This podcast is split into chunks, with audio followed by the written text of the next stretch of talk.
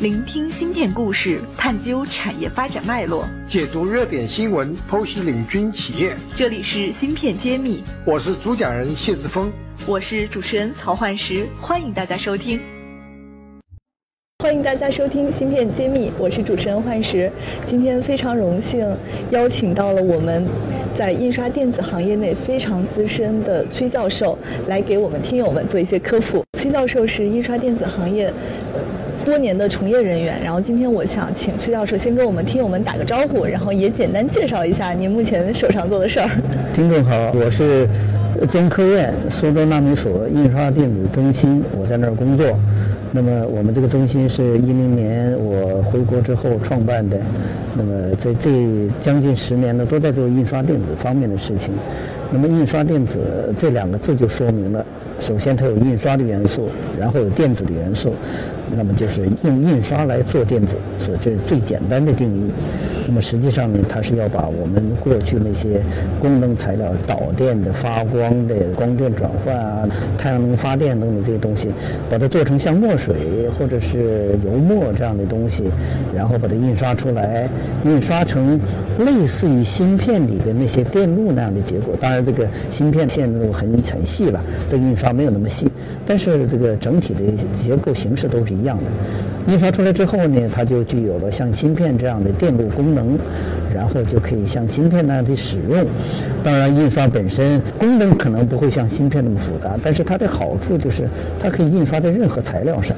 你可以印刷在纸上，印刷在衣服上，那印刷在透明塑料薄膜上，那本身它就有柔性化这样一个特征。还有就是印刷本身呢，它是一种大批量的技术。我们一谈到印刷，就想到印刷报纸，呃，一分钟两百米，那它有可能也是这样快速的印刷，所以可以大批量。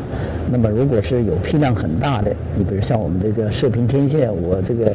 全球这个用量到千亿万亿级，用这种方法的话，一天就可以生产的几百万，那么这样的话成本会降低。所以它本身有大面积柔性化、低成本的特性。还有一个特点呢，就是它本身是一种增材制造，就是它是把材料加上去，不是像我们传统的电路那样要把这个材料把它腐蚀掉。所以它从本质上它没有污染、排放、酸腐蚀这样一些工艺，所以它是绿色环保的。所以用四句话来概括，就是大面积柔性化、低成本、绿色环保。这是印刷电子跟传统芯片制造不同的地方。我觉得崔教授非常资深，简单几句话就把我们这个领域最核心的亮点给点出来了。那我想请您能简单介绍介绍我们印刷电子现在发展的阶段和到目前阶段来说的话，它发展到了一个什么样的一个程度呢？印刷电子实际上是一个很新的技术。我在一零年开始进入的领域的时候，国内基本上还没有这方面的技术在开发，那么国外也是刚刚开始。经过过去十年内，印刷电子本身也是在不断成熟的过程当中，包括材料的丰富，呃，设备本身的开发，那么更重要是找到相应的市场。所以过去呢，有些企业在做印刷电子方面走了一些弯路，比如说它印刷太阳能电池啊，还有印刷一些晶体管啊，但是性能本身可能呃并不是很好，成本又很高，没有体现出它这个，比如说柔性化啊或者低成本啊这些特性。就场景找的不是特别对。对对对，就是他要找一个合适的市场。那么经过这十年的摸索呢，有行业本身有起有伏啊，所以现在大家逐渐比较明确了。原来是追求，比如说印刷晶体管要呃完全取代芯片，现在看来这个路还很长。那么现在我们就采取一种方式，或者整个全球采取这种方式，我的芯片还是用我们原来这个半导体集成电路芯片。但是我用印刷的方法把它结合到柔性基底上去。这块儿您能给我们稍微科普的展开一下吗？因为听起来好像很有意思。柔性本身好多概念，比如说折叠手机，它是一种柔性，对吧？但是折叠手机它要求这个折叠弯曲的半径很小，但是在大多情况下，它弯曲半径并不要那么小，所以它有一定的弯曲度可以了。我们做这种两者结合式的，我这个集成电路芯片一定不能太大，要很小。但是整个电路的构成是通过印刷的方法做在柔性基底上，所以在一个柔性电路上，它有星星点点这样集成电路。那么集成电路本身的功能很强大的，但是整体呢，它是柔性的，因为这个印刷本身可以做在柔性基底上，在弯曲的时候，在不很不是很小的弯曲半径下，芯片也不会受到影响。那么整体是弯曲的，可以有这个柔性的，但是呢功能又是强大的。而且马上就可以约到市场用，而且成本并不太高，因为芯片本身的成本很低，所以这样一来呢，就真正体现了柔性化、低成本这个特性，也体现了这个真材制造的一些特征。比如现在我们最近开始在探索用印刷的方法做射频天线，那我的天线本身就用印刷去做，那么芯片还是用传统的集成电路芯片，那么芯片是非常小的，是那个射频标线比芯片比小米粒儿还要小。所以你贴在纸上，贴在这个这个其他的柔性基底上，并不影响整个标签的柔性化。获取音频版文字内容，请关注公众号“茄子会”，联系主播可添加文夏客服微信号。我能问一个比较小白的问题吗？因为我们在探讨传统的芯片的制造过程中，都会讲它的尺寸和制程越来越小，比如说从十四纳米到七纳米，甚至三五纳米还在开始研发中。那在印刷电子的领域，它也会有这种制程的影响吗？它是按照制程这种方式来去做技术的路径的前沿的开拓的吗？印刷也希望能够这个线做得越来越细。那么现在有一些新技术，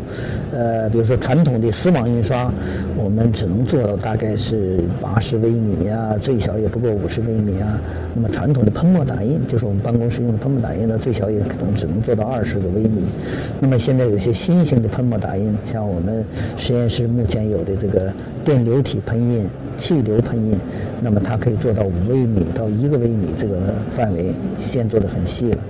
我们在一一年的时候开发一项新的技术，就把传统的集成电路加工的某些工艺，我们叫纳米压印的工艺，跟我们这个电子浆料结合起来。我先用压印的方法做一个沟槽，然后把我们这个导电浆料填到沟槽里面去。线宽本身就用压印这个工艺就定义了，它最小可以做到几两三个微米。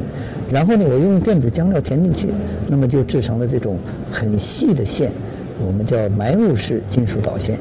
用这种方法，我们做成了金属网塞，然后做成了透明导电膜。在一四年已经成功用在这个触摸屏里面去了，取代传统的 ITO 了。我听说好像你也是这个领域在国内的领非常领先的领。我们这个技术开发在短短时间内就实现了批量化，而且进入市场，这个我们很值得骄傲。这样一项技术，那么它这个实际上就用一种新的思路，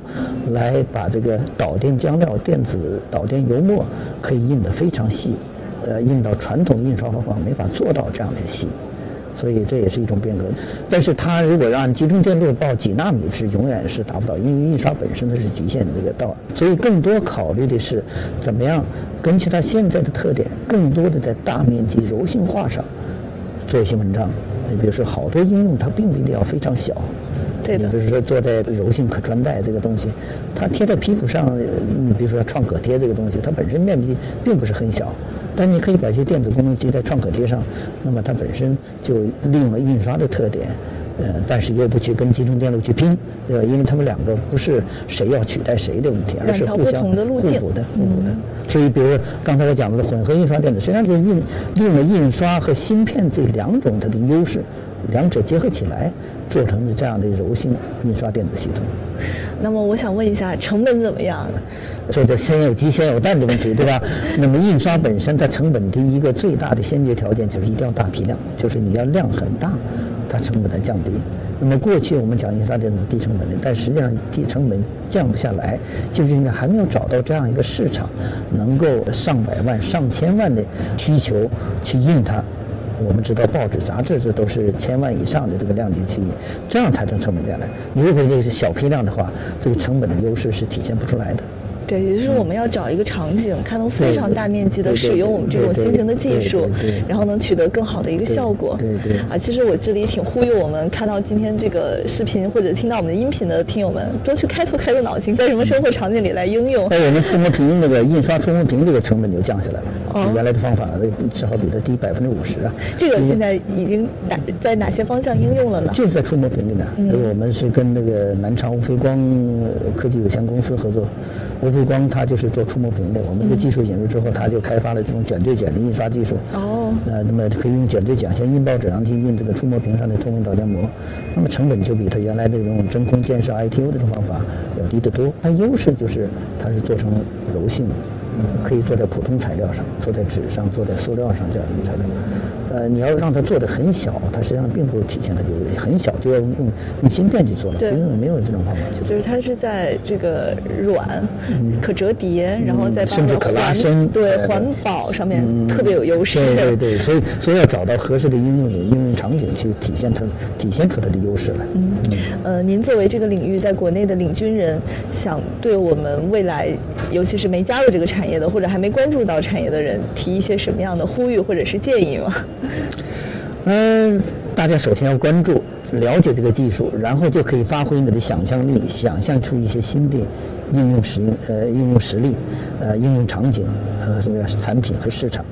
这样的话，因为印刷电子本身的门槛并不高啊，这个实际上它不像晶圆电路芯片，现在全球就那么几家能做，因为投资都是百亿、千亿，对对吧？啊，做印刷电子的话，投资几百万就可以做起来了。门槛不是特别高。对对对，所以甚至上海的秘方公司还搞出那种喷墨打印机，可以在课堂上或者在自己家里就打印一些简单的印刷电子产品。所以实际上就想到它的大面积、柔性化，呃，还有这些特点，怎么样去开发一些新的应用，真正能体现出它的特点来，这样是一个最重要的。因为印刷电子要跟传统产品争夺市场，它必须体现出它的优势才行。也欢迎我们更多的人加入这个领域，大家一起来想办法。对我，我们有一个出版了专门的著作，我在一些杂志上，《科技导报》啊，《科技纵览》上有一些文章，包括我们最近央视制作的《走进科学》节目，可能大家通过这个有一些基本的了解吧。好的，谢谢谢谢崔教授。感谢大家收听《芯片揭秘》，更多精彩内容请关注公众号“茄子会”。我是谢志峰，我在芯片揭秘等着你。